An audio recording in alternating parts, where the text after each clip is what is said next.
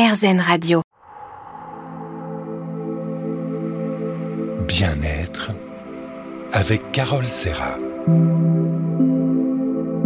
RZN Radio Le Bien-être, toujours en compagnie de Marie-Lise Trécourt pour son livre 50 exercices pour trouver son Ikigai. Alors, Marie-Lise, le quatrième cercle concerne nos activités idéales. Alors, le mot idéal laisse entendre qu'elles ne sont pas très réalistes Elles sont idéales pour nous, elles ne sont pas idéales forcément pour euh, pour la société, pour ce que nos parents ont décidé pour nous, ce genre de choses. Mais elles sont idéales pour nous par rapport à nos valeurs, à ce qu'on aime faire, à ce qu'on sait faire. Euh, et puis, euh, ce mot idéal, moi, il me fait penser à ce qu'on évoquait tout à l'heure, c'est-à-dire le rêve. Donc, au début, on commence par imaginer quelque chose d'idéal, peut-être peut-être d'irréaliste, effectivement, dans un premier temps. Et ensuite, on va recentrer. On va voir en quoi ce rêve peut-être un peu fou euh, d'être star de la chanson française, par exemple. Aujourd'hui, je peux le concrétiser alors, quel serait mon premier pas? Ça serait peut-être d'apprendre de, à chanter sur euh, YouTube. Ça serait peut-être de participer à une chorale, de chanter dans des pianos bars, que sais-je. Et pourquoi pas, un jour, devenir star de la chanson. Mais ça ne se fait pas en un jour. Donc, en fait, on part de cette vision idéale et on revient dans le réel, dans le concret et dans ce qui est faisable vraiment là demain. C'est sûr. Et, pourtant, vous demandez au lecteur d'identifier les inconvénients de, de, ces activités auxquelles on rêve. Ça peut être un peu dangereux d'avoir des rêves trop irréaliste? Bah, C'est-à-dire que là, moi, mon objectif, c'est pas de, lancer des personnes dans des chimères ou dans des choses complètement utopistes. Euh, par exemple, je parlais du rêve de devenir star de la chanson. Imaginons ça c'est important d'identifier les inconvénients d'être star de la chanson. Alors j'imagine, hein, je ne le suis pas, j'imagine qu'on ne peut pas euh, sortir faire ses courses sans être euh, interpellé par une personne qui demande un autographe. J'imagine que ça demande de ne pas consacrer beaucoup de temps à sa famille parce qu'on est toujours sur les routes, euh, faire des tournées. j'imagine que ça doit être fatigant. J'imagine plein d'inconvénients en fait à ça. Et si en, en fin de, enfin, quand j'ai fini cette liste-là, je relis, je la relis et je me dis, ok, il y a ces inconvénients-là je les connais. Euh, mais euh, ça ne m'empêchera pas de devenir quand même star de la chanson, en tout cas d'essayer de le devenir, parce que euh, mon rêve est plus fort que ces inconvénients-là. Si on ne l'a pas fait, on risque de se lancer bien en tête dans une nouvelle activité et d'être beaucoup plus déçu et de se dire, ben voilà, euh, je n'aurais pas dû croire en mes rêves, je n'en suis pas capable, et de revenir finalement à un état un peu plus pessimiste que ce qu'on était avant. Donc ce n'est pas l'objectif, c'est d'avancer de manière complètement réaliste, d'identifier les avantages, les inconvénients et de prendre notre décision en fonction de ça. Tout à fait. Et puis c'est pas toujours la célébrité qui rend heureux. Hein, le nombre de jeunes qui sont célèbres tout de suite et après ils tombent dans l'oubli. Et là, ça donne des, cas de, dépression. Mm. Alors, quel type d'activité pouvons-nous retrouver ici? Alors ça peut être des activités professionnelles, ça peut être je change complètement d'orientation professionnelle, j'étais comptable, je veux être euh, travailler dans le marketing par exemple, ça peut complètement être ça. Ça peut euh, nous aider un étudiant ou un lycéen à choisir sa nouvelle orientation, enfin ses nouvelles études euh, le, voilà qu'il va entreprendre. Mais ça peut être aussi, comme je l'évoquais tout à l'heure, je garde mon métier de comptable parce que je sais faire ça et, ça me rapporte un salaire suffisant.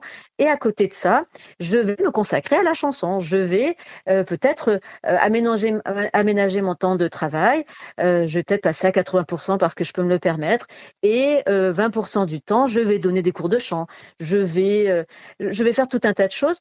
ou bien sur mon temps libre, hein, sur mon, mes week-ends, mes, mes RTT, comme on dit. Euh, et, je sais que voilà, mon activité professionnelle euh, accolée à cette activité euh, culturelle ou sportive ou humanitaire et sociale euh, va me permettre d'être pleinement épanouie, de trouver cet équilibre-là, de me lever le matin avec le sourire, d'appréhender mes journées de travail en tant que comptable d'une façon plus positive parce que je sais que demain matin, je pourrai m'adonner pleinement à, cette autre activité-là. Et donc, ça, me permettra de compenser les éventuels désagréments.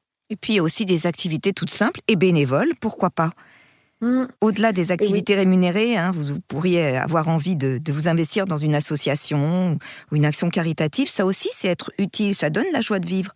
Ça donne du sens. Ça donne le sourire d'aider les autres. Et ça évite aussi de trop penser à soi. voilà, on restera sur cette belle phrase. Ça donne le sourire d'aider les autres. Merci Marie-Lise. On se retrouve dans un instant. Bien-être avec Carole Serra. RZN Radio et le bien-être, toujours en compagnie de Marie-Lise Trécourt pour son livre 50 exercices pour trouver son Ikigai. Alors Marie-Lise, lorsque nous avons terminé l'exploration de ces quatre cercles, comment peut-on trouver son Ikigai? À quoi ressemble un Ikigai? On en rêve tous. Et oui, alors quand on a euh, en fait, on remplit l'ikigai de certains mots.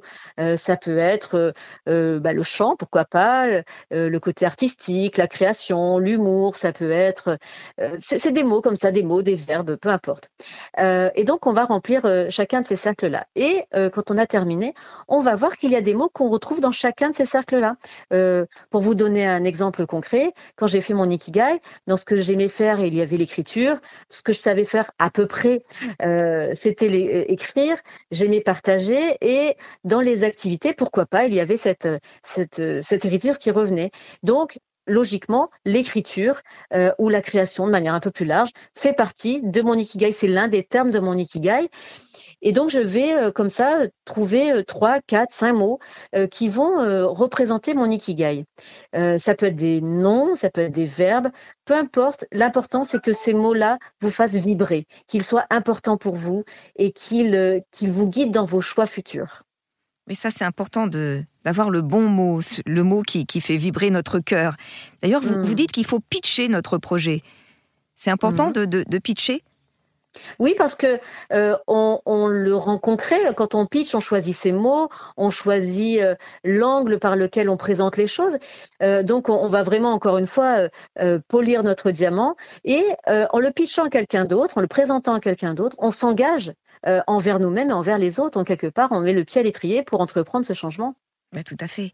Alors, quel serait votre dernier conseil pour vivre selon son ikigai? Est-ce qu'il faut vraiment passer à l'action? Et je le crains. je le conseille en tout cas. C'est bien joli d'avoir une liste de, jolis mots qui nous font vibrer. Si ça reste lettre morte, ça n'aura pas servi à grand chose. Donc en fait, il faut se lancer dans cette activité qu'on aurait identifiée euh, dans le quatrième cercle et bien euh, s'assurer que euh, les termes de notre ikigai correspondent à cette activité-là, et ensuite se dire, OK, quel est mon premier petit pas que je vais faire dès aujourd'hui pour avancer vers cette nouvelle activité, en m'assurant toujours que mon ikigai reste présent dans chacune de mes actions. Bien sûr.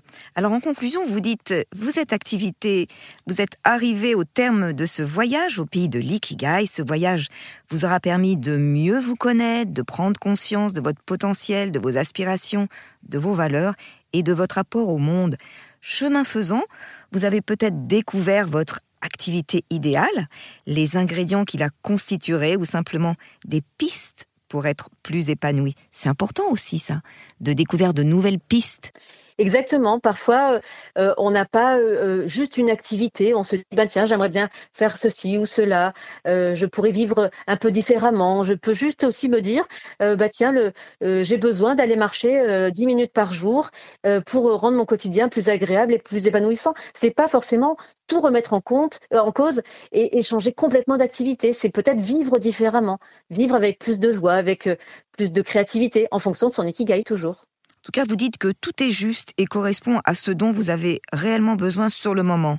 Alors il est mhm. possible qu'en effectuant ce voyage un peu plus tard, vos réponses évoluent et vous amènent à considérer les choses sous un autre angle, mais la base reste la même. Et mhm. vous êtes très positif parce que vous dites au lecteur, vous avez maintenant, grâce à votre livre, toutes les cartes pour être heureux.